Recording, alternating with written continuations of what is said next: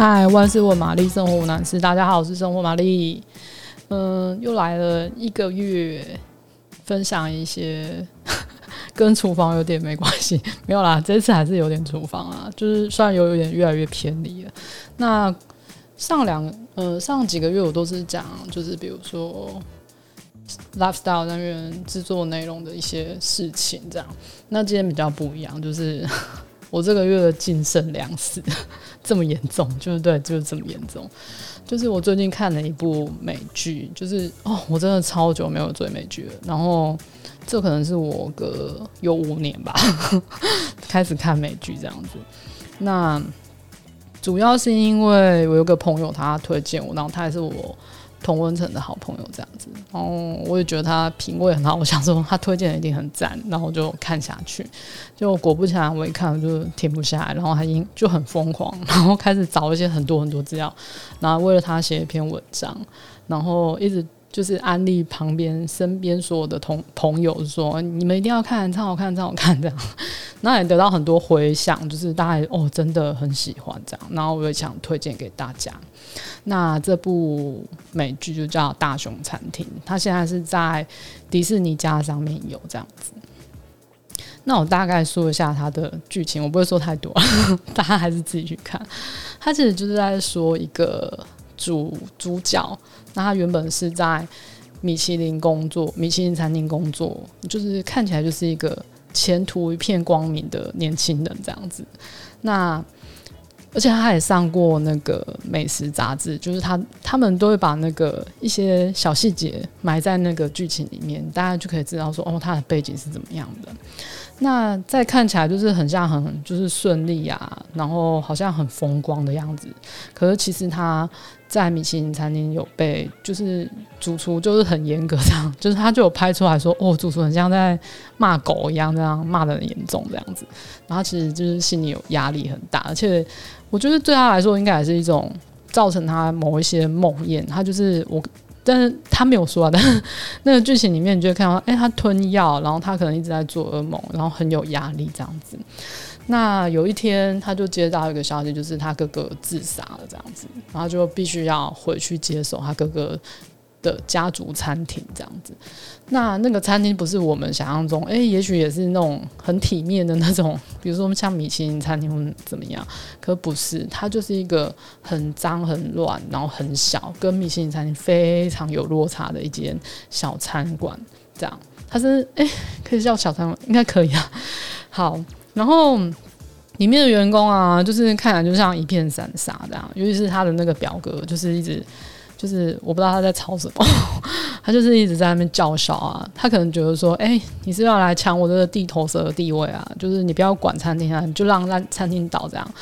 那那个主人，那个男主角就一直试图想要帮帮餐厅建立一些系统啊、秩序啊，让他们可以回到一个正常营运的状态这样子。那第一集其实就很疯狂，其实。第一集很多人都跟我说他有点熬不过去，因为有点沉重，而且他节奏很快很快，就是你没有办法，呃，要怎么说？就是你可能需要一点点专心，然后去看他每一个动作，然后他在讲的话。那因为他节奏很快，然后其实那个感觉是很狂躁，然后你看的时候心情会很浮躁这样子，而且他们就一直飙脏话，一直飙脏话这样子。好，那。那那个男主角其实我有点熟悉，我不是说我隔五年就是很久没追美剧嘛，其实我上一部美剧也是他演的。那那部美剧其实应该也算蛮有名啊，就是《无耻之徒》。那他也是一个很，我觉得不是那么正常的家庭的故事。他就在讲一个家庭已经失去家庭功能，那爸爸就是酗酒，所以他们全家就是兄弟姐妹好几个小朋友，就是只好自己靠自己。那里面就是有很多不正常的事情，比如说吸毒啊、嗑药啊，然后是说就是未婚怀孕啊，还是什么同性恋的议题啊，就是很多很多，就是比较底层人、底层的生活、底层社会的生活这样子。前面几季都蛮轻松，可是后面你就会觉得说啊，天啊，怎么还没有脱离这个状况啊？怎么一直这样？就是越看会越有点心情不好。后面啊，这样，所以后来我就没追。那。就是那个里面的那个大哥 Lip，他演那个男主角，大熊餐厅的男主角这样子。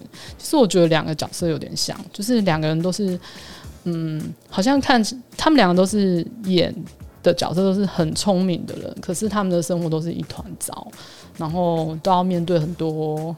很多 苦难那一类的，就之前我看《无耻家庭》，我不会特别被这个哥哥吸引，那个 Lip 吸。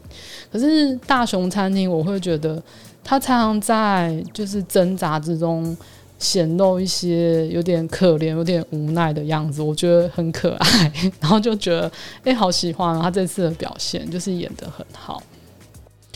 所以，呃，如果你很喜欢跟餐饮有关的东西，然后其实你看这部电视剧，你会发现很多小细节，像比如说，他们就会提到很多厉害的名厨啊、厉害的餐厅啊。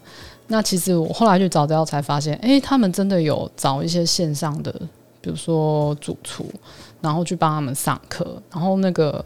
整个团队也有去某间餐厅，有点像实习这样子，就很认真，这样真的很认真。然后早知道之后，我也发现说，哎，那个餐厅其实是不存在，他们是借了一个另外一间餐厅，然后去打造出那个餐厅的样子这样。然后我觉得音乐也很值得注意，就是他放了很多经典的乐团，然后。呃，跟那个情境都搭配的很好，你会就是有点被吓到，因为是第一集那个节奏，哇，你就会觉得那个节奏一下去，你就想，哇，天啊，好紧张，好紧张，好紧张。但我都就是我没办法，就是放给你们看，你们可以自己去好好体会这样子。那。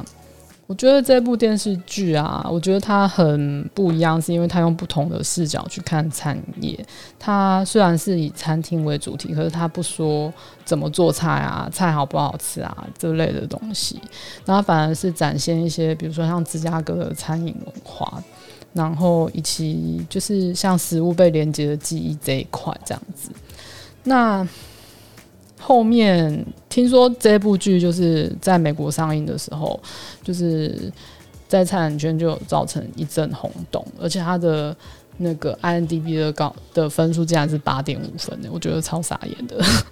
所以我在写完那篇文章之后，就收到消息说，哎、他们已经签第二季了，所以我很期待，就是希望大家都去看一下这个大熊餐厅，真的很赞，推荐给大家。好了，今天就介绍到这里了。如果你们有什么问题的话，欢迎就是还是你们想要跟我分享大熊餐厅，都欢迎写信给我。拜。